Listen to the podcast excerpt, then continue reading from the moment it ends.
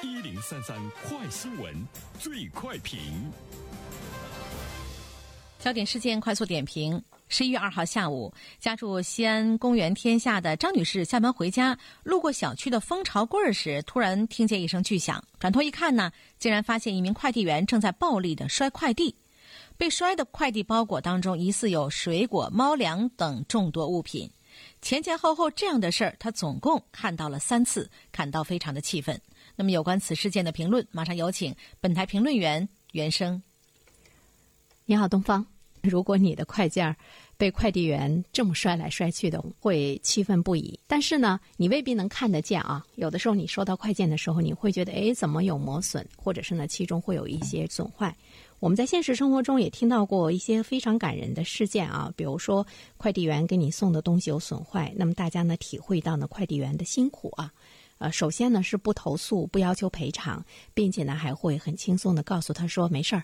还都挺好的，让快递员呢这个放心。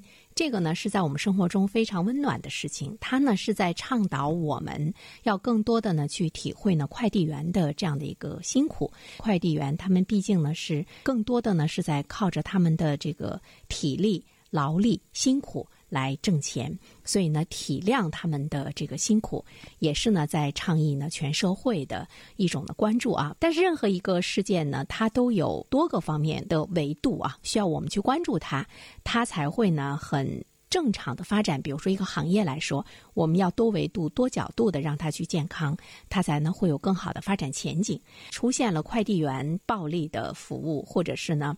低品质的这样的一个服务，那么也会呢让大家感觉到不舒服啊，因为理解、体谅、尊重是呢相互的。那这条新闻中呢，我们就会看到了这个西安的这名快递员暴力呢摔快递的这个事件。那么它是不是一个偶然的事件？它是一个独立的事件吗？还是说呢，它在我们的生活中普遍呢是存在的？啊，我觉得这个我们每一个人都可以去评估一下，因为在今天来说，几乎每一个人每天都会呢收到这个快递，网购已经成了我们的一个习惯嘛。我们要注意到呢，快递员这个行业其实它已经是跟我们每一个人比较亲近的这样的一个行业了。呃，快递员呢，他和我们也在进行着比较直接或者是间接的接触着。你想想，在现实生活中，跟你每天都会打交道的一些呢，是你的亲人，还有呢，是你单位的同事。还有不可或缺的，对每个人来讲不可或缺的，恐怕呢就是呢这个快递员。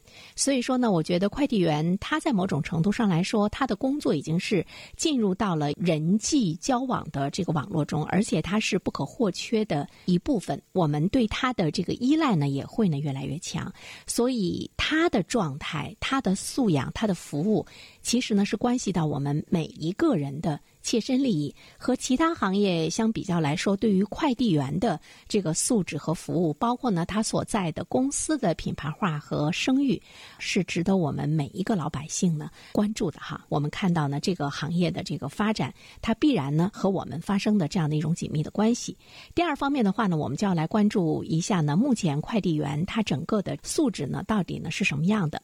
快递员的整体的学历水平，以大专、高中职。高技校毕业生呢为主，呃，当然现在呢，这个学历水平也在呢稳步的提升，有一些呢。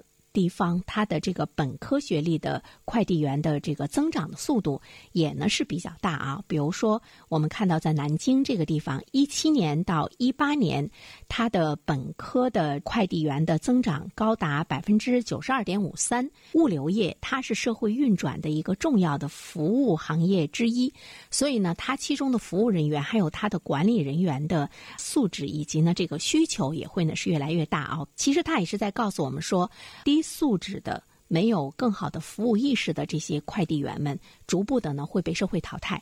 因为现在呢，我们会看到快递员的这个收入、收入的水平还是呢比较呢吸引一些人来进入到呢这个行业中。而且现在呢，它的门槛呢不是很高，大家觉得你有体力、能送活，可以呢来当这个快递员。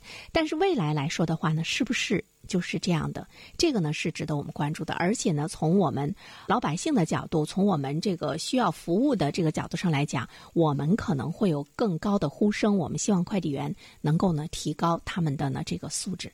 那么对于一些快递公司来说的话，怎么样呢？建立快递员的一个上升的渠道，比如说，哎，快递员他也可以成为这个城市的人才，也可以呢有这个住房啊等等各方面的奖励，建立了他们职业上升的通道，才能够使他们对职业更有浓厚的兴趣，也才能够使他们更有呢这种服务的热情，也才能够呢使得这个行业的门槛呢逐步的这个提高，我们才能够享受到呢真正的高品质的更好的一个服务。所以呢，它是一个整体行业不断的向前发展的趋势。好了，东方。好的，感谢原生。各位听友，大家好，感谢始终如一收听原生评论。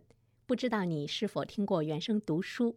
最近呢，上线了一本书《终身成长》，非常期待着你可以听到它。《终身成长》这本书很有名气啊，它坐镇亚马逊心理类畅销榜已经有十年的时间。这本书呢，是向我们讲述思维模式会对我们的行为方式产生深远的影响。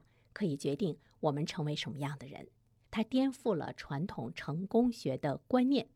您可以搜索“原声解读终身成长”，就可以听到喽。谢谢你。